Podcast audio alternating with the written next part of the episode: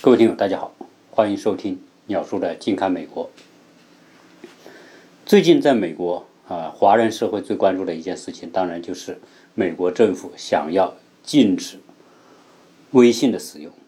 那实际上现在呢，有两件事，一件是关于 TikTok 的禁止和微信的禁止。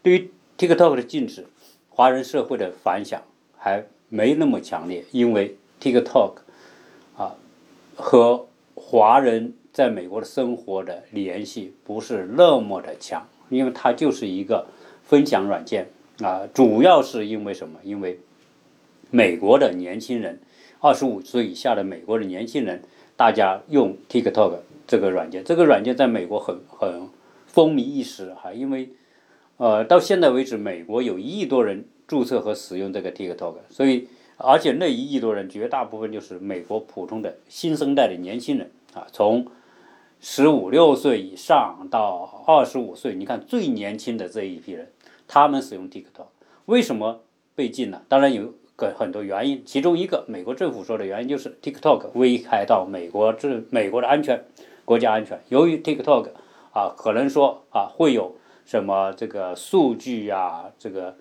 信息啊，或者是一些各种各样的认为说和美国国家安全有关系的那些啊数据。啊，被中国获得啊，这是他的一个说法啊。实际上呢，本来 TikTok 是不会被这样子处理和对待的啊。当然，一个很重要的原因是啊，董王他有一次这个在疫情之后的第一次大型的这个造势活动，在亚利桑那，在那一次现场造势活动当中呢。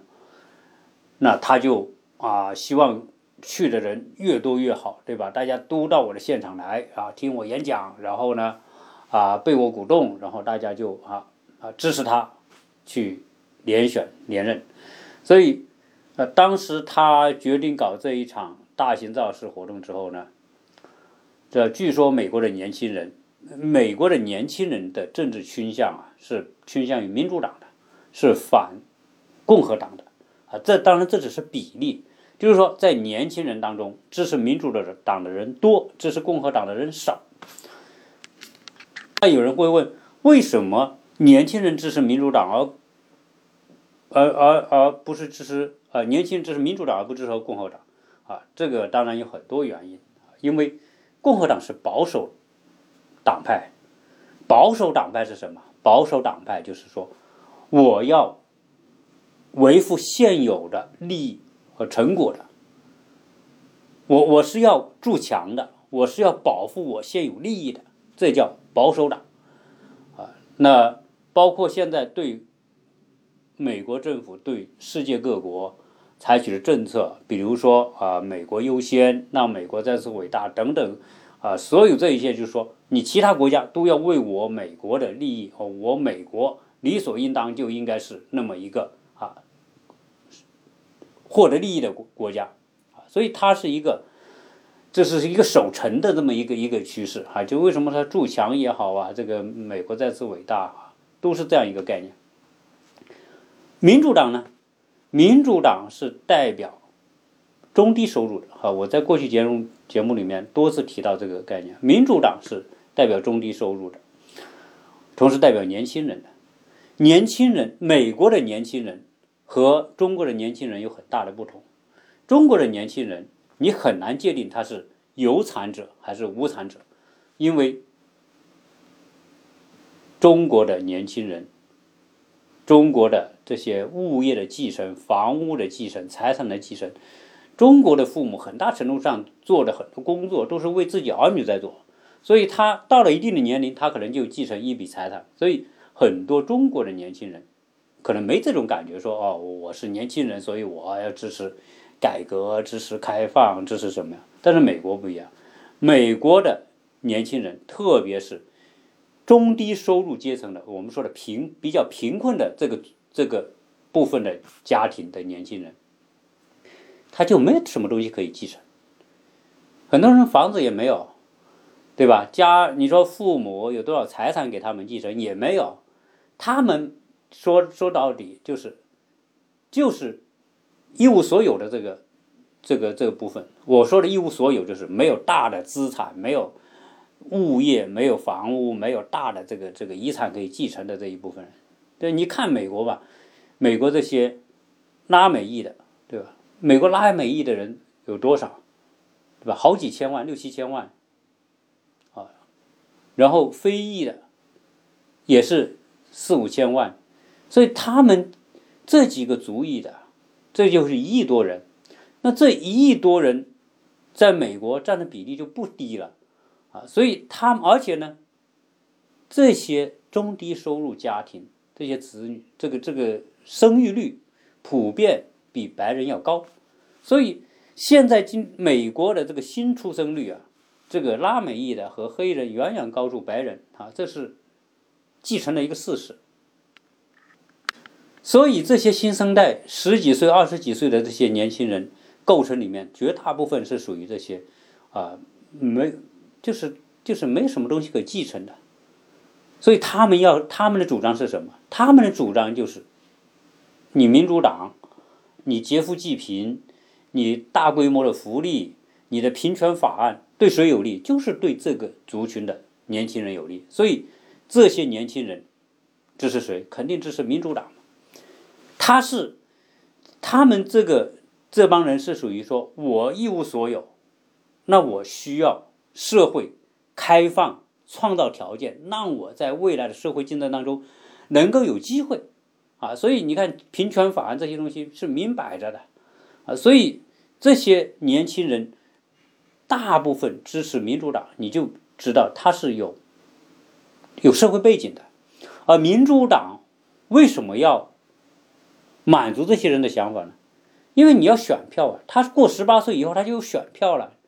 这年轻人，那他手里虽然他们可能思想不成熟、观念不成熟，很多东西都不成熟，但是他这种选票可是有用的。好，所以民主党呢？啊，会越来越左，越来越倾向于穷人，他的政策、法律的制定倾向于穷人。好，那现在你，川普是什么？是共和党，是保守党。那你现在要造势，所以这些人就利用 TikTok。据说啊，这个我是嗯没有数据说，这些年轻人就利用 TikTok 来订票。你不是在亚利桑那你要搞造势吗？那。你不是要卖嗯订票吗？那我们都订，对吧？大家哗哗哗用用手机这个软件就订，一订十几万人要票，那川普一看高兴了，对吧？你们这么多人都来支持我，还是年轻人支持我。结果呢，人家玩了一出釜底抽丝抽薪，那年轻人订了票占了位子，到最后我不来，对吧？你不来之后，本来预计十几万人要来的，然后最看就是。现场就那么几千人坐在那里，那就冷冷清清嘛。那川普就觉得被人傻了嘛。而被人傻的一个方式就是被人用 TikTok 这个这个 A P P 来完成了这么一个戏弄他的这样一个动作，所以他觉得很生气啊，因此决定要禁他啊。为什么？你干涉了我的选举，那你就危害了我的国家安全，对吧？所以你说要什么叫危害国家安全？那他可以有一万个理由找到哈，跟危害国家安全有关。结果呢，你就我就把你禁了。但问题是，微信危不危害你安全？它就是一个普通的，类似一个电话这么一个工具，那危害你什么安全呢？而且在美国使用微信的人，在美国主流社会里面毕竟是少数嘛。你五百多万的华人，你用微信。算每个人都用，但是毕竟你才百分之不到啊，百分之二、百分之三都不到，对吧？能危害你什么呢？在美国社会，各种各样的社交媒体多的是，包括包括其他国家在美国可以用的媒体也多的是。为什么他们没有危害到你的国家安全？为什么就只有微信危害到你的国家安全呢？说啊，你你把美国的数据什么什么好给到中国了，因为这这几个公司的这个创始人的公司的总公司都在中国。啊，这这就是理由。好，那现在我们不说那些了，我们就回过来说微信，现在要禁，概率有多大呢？大概百分之八十到百分之九十是会禁的，而且这个时间可能也就是在一个月之内。据说在九月十七号，也就是过过四五天吧，就要听证。听证完之后，是不是啊支持川普的这个说微信危害美国美国国家安全？如果支持他的这样一个呃诉求，那有可能就给禁了。啊，这些我们就不说了。问题是禁了之后，在美国的华人怎么办？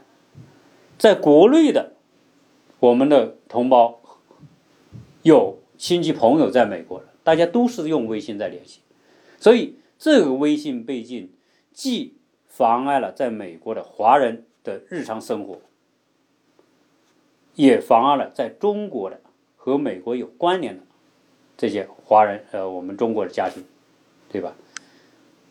当然，我们听知道现在这个有团体在打官司起诉，起诉美国政府，起诉起诉这个川普，说你现在禁止这些软件的使用。那就是违反了美国宪法修正案第一条言论自由，啊，这些啊当然肯定是说得通嘛，但是问题是法院支不支持你，对吧？那就那就另说了。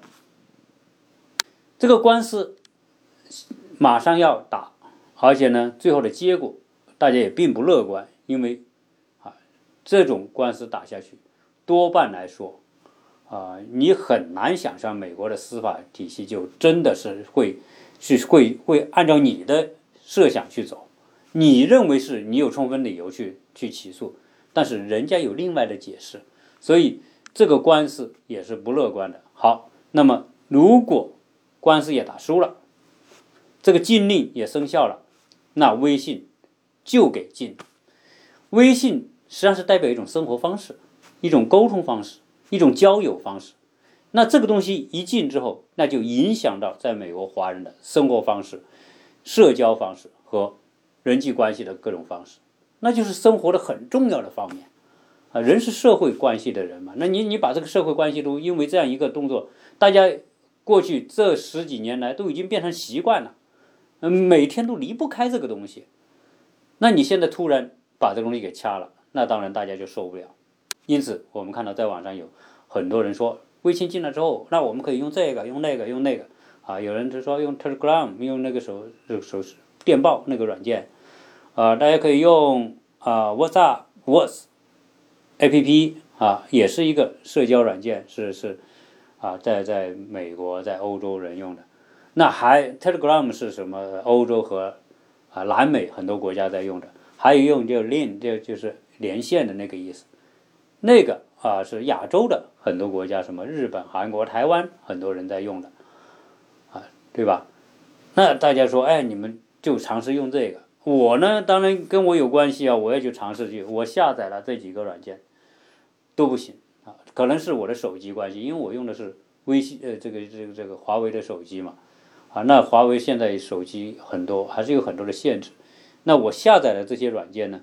它也不会出现，这个 A P P 也不会出现在这个我的这个呃桌面上，我也看不到，所以我就没办法用这几个软件。那我想，虽然我没法用，但是我还得找一个替代方式啊，对吧？我不能因为这个就就最后真的回到电话时代去打电话了啊。那我我也让国内的家人尝试着用这个 l i n 啊，用 Telegram 啊，用 Whats Whats 这几个软件。啊，看能不能，他们目前的反馈都是都是下载不了，啊，或者安装不了，啊，总是有各种各样的原因吧，啊，因为很多社交媒体在在中国也是不能够放开使用的，啊，或者是被禁止使用的，那么这样一来呢，就变成说你找不到一个工具，那很麻烦。后来我在网上去找，也找到了一个东西，这个东西我在这里可以郑重的推荐给大家，这个叫易信。实际上，这个易信这个 A P P 啊，是是有大概已出来了很多年了，啊，是网易旗下的一个社交通信工具。这个易信，容易的易，通信的信，就是跟微信就差一个字嘛。这个易信这个工具呢，那我听别人介绍说，我就下载啊，哎，我能下载，我也能安装，安装完之后我就注册了，啊，就是注册很简单，你只要拿一个。电话号码，不管是哪个国家的电话号码，都可以注册。注册完了之后，那你就可以加好友，对吧？那我就完成这一系列这种动作，哎，异性我就注册完了，那我就跟赶紧跟国内的家人联系，说你们有没有异性呢？当然我知道他们肯定都是很少很少人用的，就是互联网时代啊，它就变成什么？变成赢家通吃的这种概念，微信。变成全社会的一个基层工具，它就变成空气、阳光和水了嘛？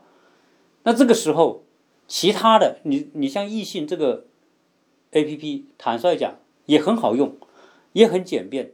只只要你会用微信的，基本上都可以都会用用易信，你都不用人教，你都会用，对吧？但是它就是推不开，那没有占有率。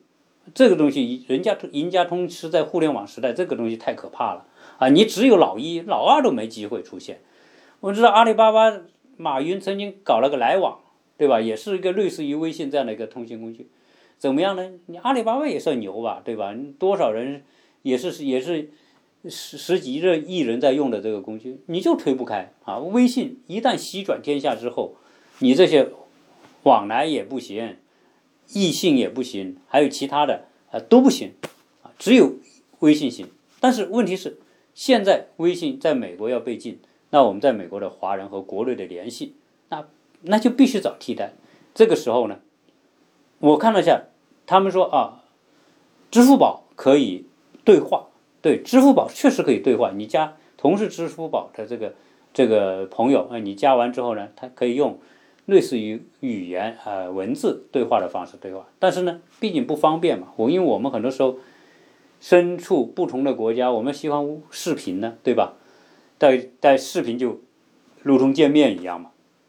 你现在支付宝没有视频的功能，但是这个易信啊功能很齐全，除了有文字通信、语音通信啊、语音电话，然后有视频电话，还可以社群啊，比如你一个呃一家人，你建一个群。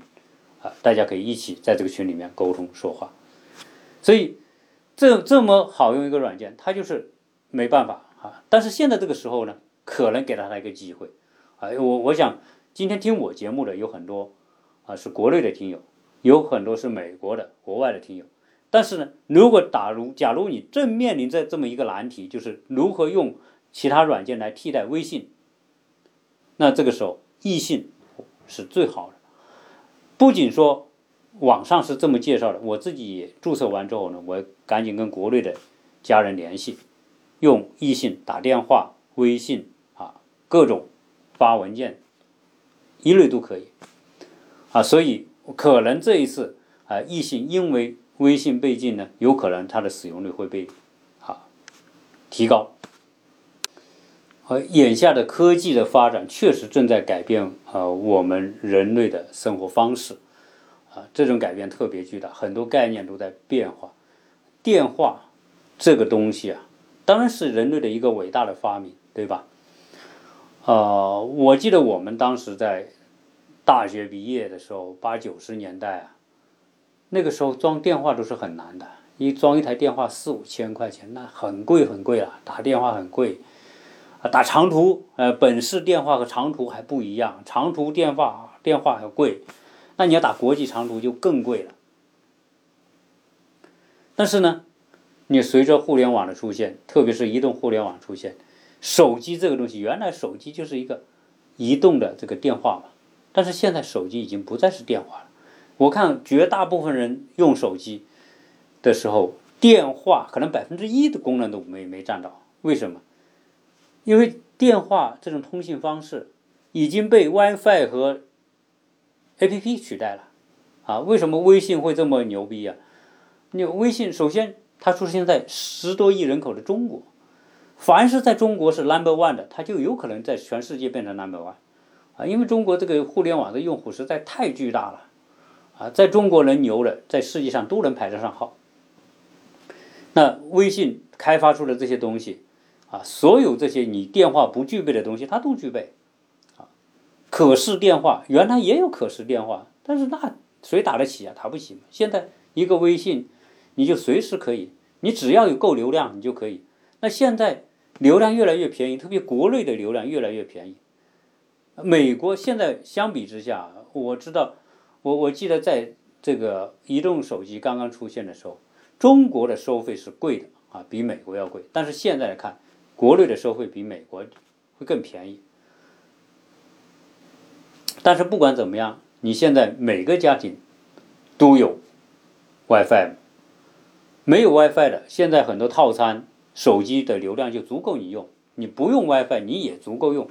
所以在这种情况之下，我交费就是固定的，然后呢，我的使用是无限的。你说你你只要在流量之内，或有些有些套餐是不限流量的，那你不随便打，打多久都一样，都都是这么多钱。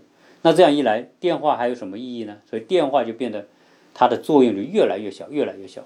为什么在中国这个微信会这么厉害？美国有 Facebook、Twitter 这些这些社交软件，但是它也达不到微信那么那么全面的这个影响着美国人的生活的作用。啊，这个当然说到这个中国的文化，中国的文化和美国文化真的有很大的不同。呃，在我在美国。大家交往叫叫点头之交，啊，非常的客气，非常的面上都很友好，但是呢，很难有深交，因为美国人讲究说，我不进入你的生活，你也不要进入我的生活，大家各自有各自的隐私，特别邻居之间、朋友之间，他都有个限度，啊，所以一般情况下，美国人电话你要问他要一个私人电话不太容易的。那么大部分情况下，他给你的电话都是办公电话。办公电话什么？就是朝九晚五你才能用，下班时间你就不能用。一般美国人什么人会给你私人电话？做推销的，或者是做这种业务的，他给你私人电话。其他的什么在办公室工作的呀，那些人啊，不是做推销做业务的，多半他都不会给你私人电话，连邮箱都不愿给你。哎，这是美国，它是观念上的差别，但是我们中国不一样。中国讲人情，讲关系，讲讲联系，对吧？所以一般情况下，我们都愿意把我们的这个微信号给别人，哪怕第一次见面，哎，大家谈的几句，几句谈得来，觉得哦彼此可能业务上有点关联，或者是其他的兴趣上有点关联，哎，大家就或者是因为是朋友的朋友，大家就加了微信。啊，加了微信之后呢，就是中国人这种设防的心理没有老美这么强，啊，我我们中国人呢，说实在的，这隐私的概念呢，也没有美国人这么强。我们很多时候谈论别人家里的事情，不会说是干涉别人的隐私，但在老美，你要去打听别人家的很多事情，别人就很警惕，就不会。但是我们中国人邻邻里之间呐，亲戚朋友同事之间呐，这种。这种界限啊是没有美国人那么清楚啊。五点钟下班之后，这是我私人时间，那我可以不接你老板的电话、同事的电话，我都不接。第二天九点钟之后我再接。但是在中国你不会，你不管你上班下班，如果是啊，只要我认识这个，人打电话、微信什么发短信，那我都会跟人保持联系。所以中国是一个，就像中国改革开放这么快，中国市场经济发展起来之后啊，中国的市场这么活跃。和中国的这种传统，就是说这种邻里亲情、这个人情之间的这种这种观念啊，是有很大的关系的。啊，是本质上为什么微信的朋友圈会这么厉害，微信圈会这么厉害？啊，就是因为说中国人，大家经营一种关系的时候，不是说我上班我才要考虑这种关系。下班我也得考虑这种关系，在人际关系上是没有上班和下班的限制的，分别的，啊，所以我们在国内这种社交媒体发展的这么好，发展这么快，啊，和中国的这种社会观念有很大的关系。那关于美国新生活和这个微信也有关系，因为我在做节目之后呢，我就给大家留了我的微信号，把幺八六零七三幺八二零零。呃，但我知道有些呃听友呢，听到我这个微信号之后呢，会加我微信，啊，然后呢想入群啊，基本上这种情况我都会啊一批一批把大家加进来，然后放在群里面。所以我们现在美国新生活也有好几个群，啊，大家都很活跃在里面沟通。但是，一旦微信如果被禁之后呢，可能会出现一种情况，就是我可能用不了啊，大家在国内能用，可能会出这种情况。那甚至有可能说，哎，大家可能在微信里面平时可以跟我沟通，那可能就沟通不了。所以，如果出现这种情况，那我建议大家啊，就加我的易信的号码。易信就是容易的易，相信的信。啊，在异性这个社交媒体里面啊，我们还是可以建立联系。至于异性，我的异性的号是多少呢？我就放到我的美国新生活的文字的栏目里面啊，大家在文字栏目里面去找，找到之后呢，大家可以加啊。如果是有什么事情需要沟通的，大家可以。呃，但我那个号码呢，我我的微信号码和我的国内的手机号码是同一个号码。呃，可能不排除有些朋友呢会打我的电话，如果你拿电话来打，我就接不了啊。所以呢，如果你你是你想打电话呢，你就不如发微信。现在在这边，一般国内打过来的电话我也不会接，我的所有的朋友亲戚啊，他们都用微信跟我联系，所以陌生电话我现在不会接。